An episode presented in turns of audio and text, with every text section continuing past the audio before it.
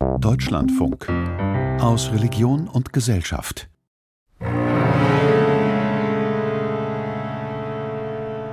Antwort auf die Frage nach meinen zehn bevorzugten Wörtern. Die Welt, der Schmerz, die Erde, die Mutter, die Menschen, die Wüste, die Ehre, das Elend. Der Sommer, das Meer. Albert Camus im schwärzesten Nihilismus unserer Zeit suchte ich nur Gründe, ihn zu überwinden. Übrigens nicht aus Tugend, noch aus einer seltenen Seelengröße heraus, sondern aus instinktiver Treue zu jenem Licht, in dem ich geboren wurde und in welchem seit Jahrtausenden die Menschen gelernt haben, das Leben zu bejahen, bis in seine Leiden hinein. Camus ist kein systematischer, Philosoph, aber er ist durchaus ein Philosoph, und zwar ein Philosoph im Sinne einer bestimmten Form der Lebensphilosophie, wo es darum geht, zu reflektieren, wie wir hier und jetzt unser Leben führen können. Und dies war schon eine zentrale Frage der antiken Philosophien, der Stoiker, der Epikureer, der Kyniker und so weiter. Der Philosoph und Theologe Johann Schelkshorn. Camus wirft diese Frage in neuer Weise auf nach der Krise der großen metaphysischen Systeme und auch der religiösen Weltdeutungen. Und er fragt mit einer eindrücklichen Radikalität, wie können wir in dieser nachmetaphysischen Moderne unser Leben alltäglich auch leben. Das Heilige im Diesseits. Albert Camus und die Religion. Von Burkhard Reinhardt. Albert Camus kommt am 7. November 1913 im algerischen Mondovi zur Welt. Der elsässische Vater Lucien Camus wird im Sommer 1914 nach Frankreich zum Kriegsdienst einberufen und stirbt kurz darauf in Nordfrankreich auf dem Schlachtfeld. Die spanische Mutter Catherine zieht mit den beiden Söhnen nach Algier zu ihrem taubstummen Bruder ins Armenviertel Belcourt. Es gibt keine Elektrizität, kein Wasser, keine Betten, nur Matratzen auf dem Boden, weder Zeitungen noch Bücher. Das Karge hat Camus zeitlebens geprägt. Kurz vor seinem Tod schreibt er Ich liebe das kahle Haus der Araber oder Spanier. Der Ort, wo ich am liebsten lebe und arbeite, ist das Hotelzimmer. Der vielgelobten Häuslichkeit habe ich nie Geschmack abgewinnen können. Das sogenannte bürgerliche Glück langweilt und erschreckt mich. Camus Mutter ist eine ständig schweigende Analphabetin. Camus, der spätere Mann des Wortes, kann sein Leben lang kaum mit der Mutter sprechen. Dennoch, er verehrt sie wie eine Heilige. Sie bleibt die wichtigste Frau in seinem an Frauen reichen Leben und zugleich der Grund für seinen größten Schmerz. In den armen Vierteln Algiers spielt Religion keine Rolle. Dennoch beschäftigt Camus sich als Jugendlicher mit der Spiritualität von Thomas von Aquin und Teresa von Avila. Seine Abschlussarbeit des Philosophiestudiums schreibt er über den Kirchenvater Augustin und den antiken Philosophen Plotin. 1937 siedelt der junge Mann nach Paris um. Niemand ahnt, am wenigsten er selbst, dass er zehn Jahre später zu den wichtigsten Denkern und Schriftstellern des 20. Jahrhunderts zählen wird.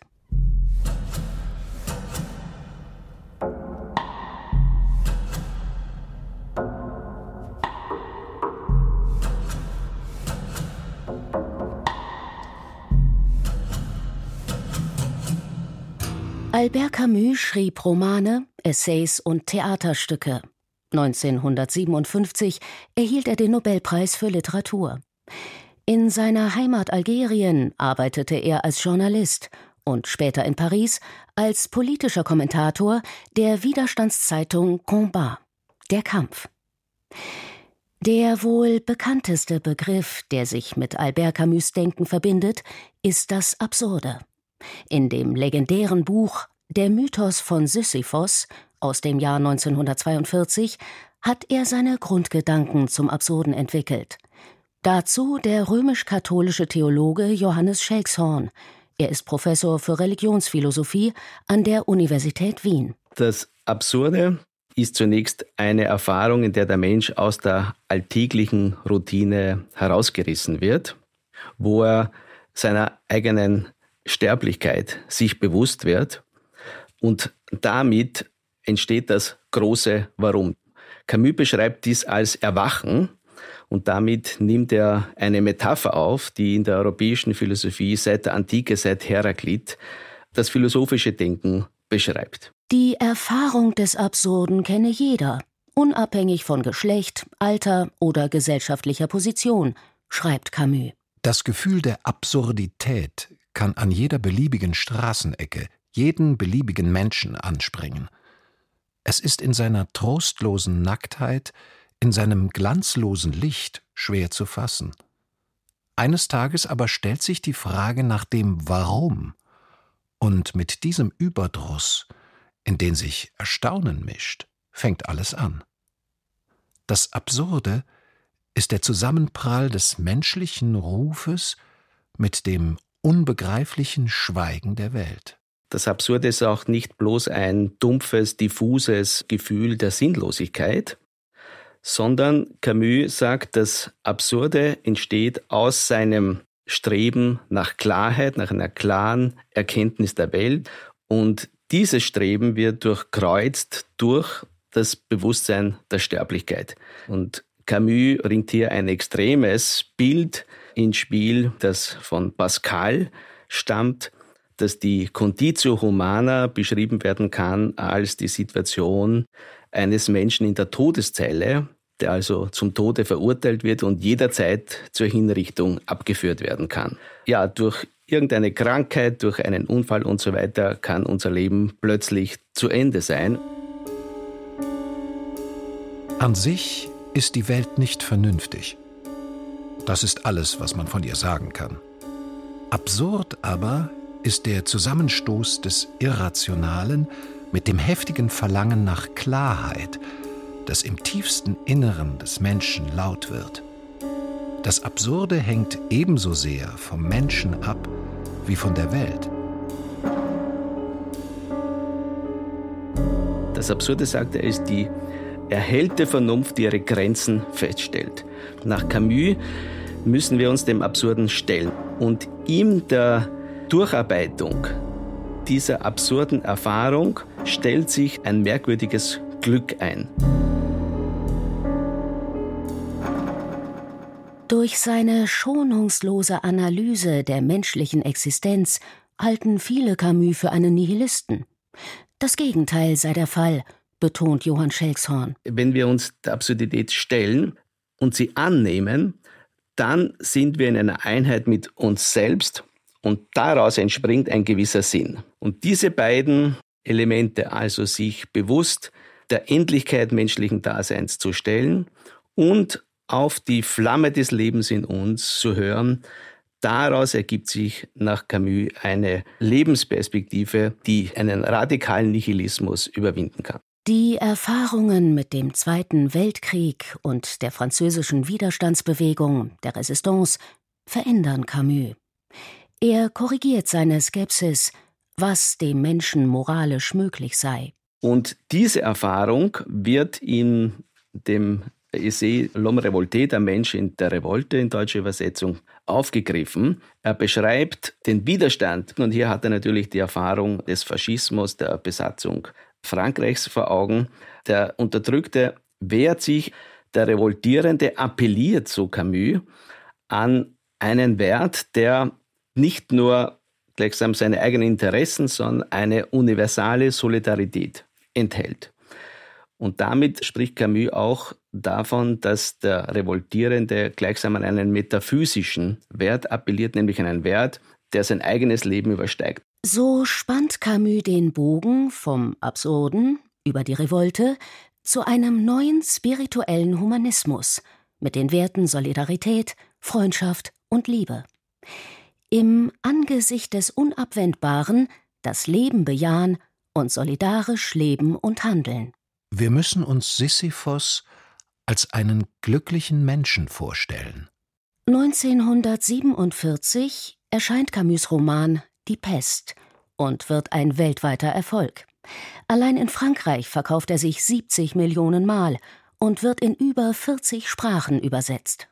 Am Morgen des 16. April trat der Arzt Bernard Rieu aus seiner Wohnung und stolperte mitten im Flur über eine tote Ratte.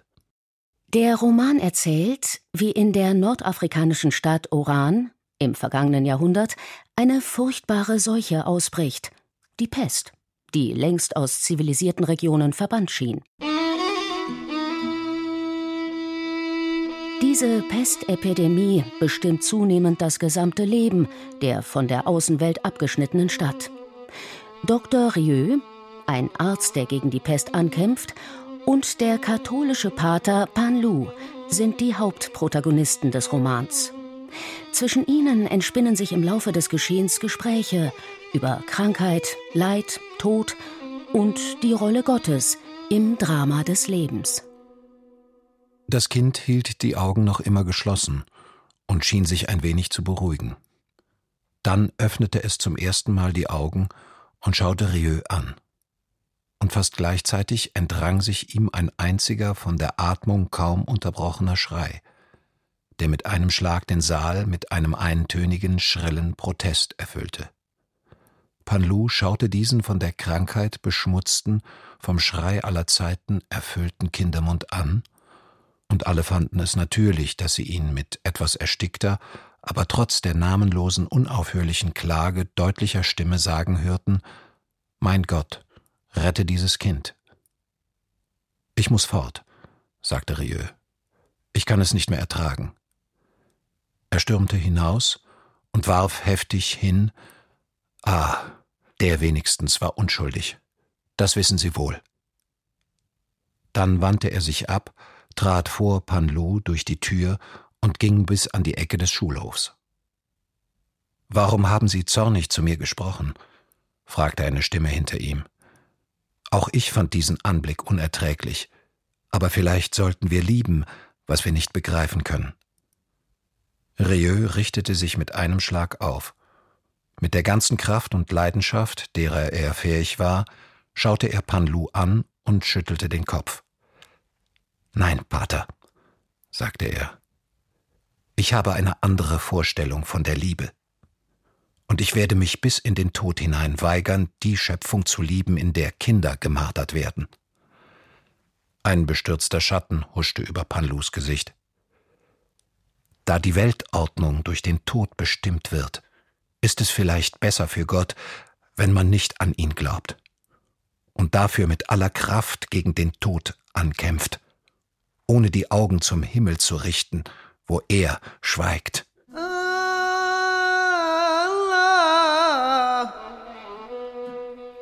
Der Roman Die Pest ist ein sehr komplexer Text und Camus hat in den Tagebüchern auch darauf hingewiesen, dass er hier einerseits die Atmosphäre der Bedrohung und des Verbandseins, in der wir während der Nazidiktatur gelebt haben, beschreiben wollte, aber er sagt auch, er will zugleich diese Deutung auf das Dasein überhaupt ausdehnen und damit ein Bild der Menschen wiedergeben, die sich angesichts der Erfahrung des Absurden nun doch zu einer moralischen Praxis durchringen können.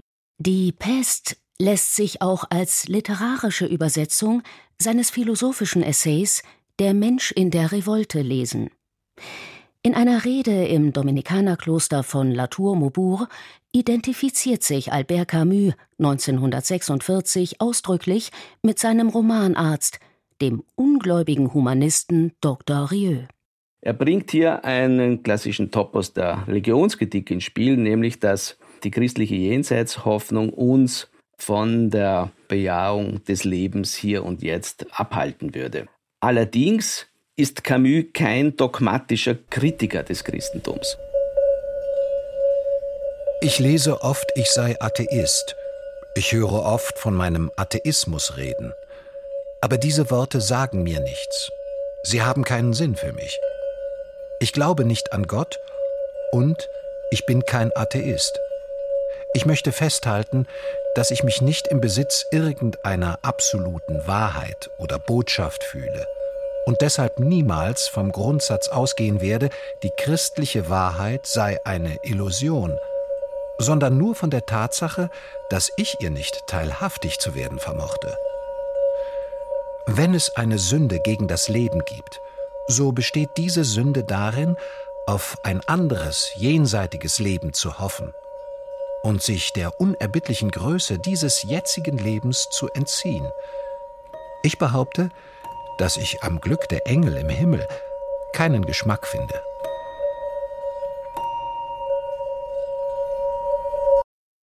Auch als Agnostiker empfindet Camus einen Sinn für das Heilige. Er sagt in einem späten Interview 1959, ich habe, sagt er, einen Sinn für das Heilige. Dieser Satz bringt sehr deutlich zum Ausdruck, dass auch in dem Versuch, sich dem Absurden zu stellen und darin auch eine moralische Perspektive zu entwickeln, durchaus etwas Heiliges liegt, aber eines Heiligen gleichsam immanent.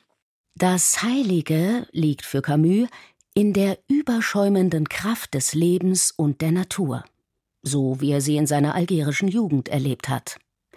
Im Essay Hochzeit in Tipasa schreibt er Hier begreife ich den höchsten Ruhm der Erde, das Recht zu unermesslicher Liebe. Wer einen Frauenleib umarmt, presst ein Stück jener unbegreiflichen Freude an sich, die vom Himmel aufs Meer niederströmt.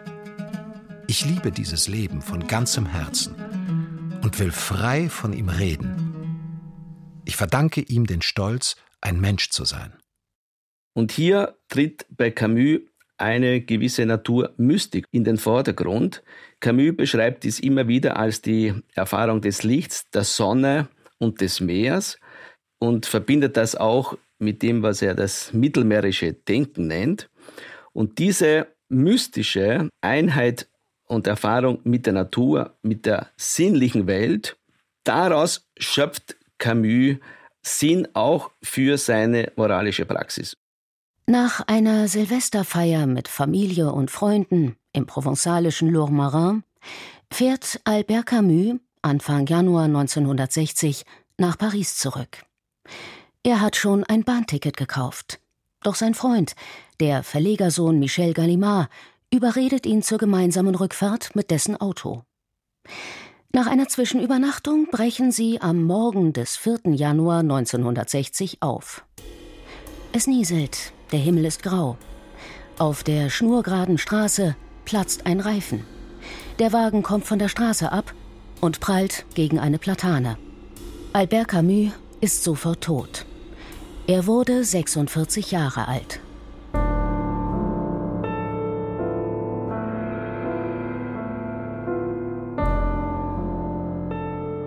Wenn ich einmal sterbe, dann wird dieser schöne Ort Tipasa am Mittelmeer noch weiter seine Fülle und Schönheit verbreiten. Darin finde ich meinen Trost. Wir entscheiden uns für die treue Erde, das kühne und nüchterne Denken, die klare Tat, die Großzügigkeit des wissenden Menschen. Im Lichte bleibt die Welt, unsere erste und letzte Liebe.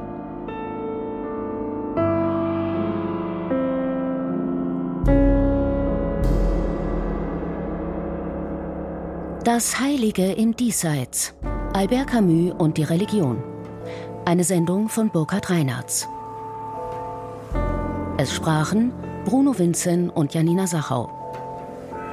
Ton und Technik Malte Wiegert.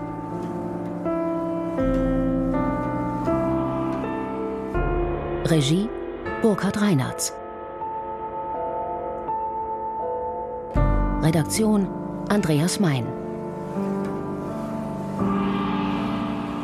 Produktion Deutschlandfunk 2024.